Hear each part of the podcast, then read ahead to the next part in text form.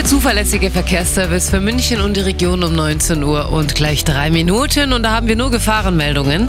A8 Salzburg Richtung München Höhe München-Perlach. Da liegt eine große Glasflasche auf der Fahrbahn. Da bitte Obacht geben. A9 München Richtung Nürnberg zwischen Kreuz Neufern und der Rastplatz Astermoos.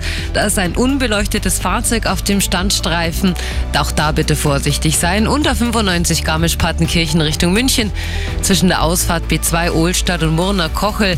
Da haben wir ein Pannenfahrzeug, der Standstreifen ist blockiert und Fahrzeugteile fliegen da auch noch umeinander. Also auch da ist Vorsicht geboten. Gute Fahrt wünsche ich Ihnen weiterhin. Und dann haben wir noch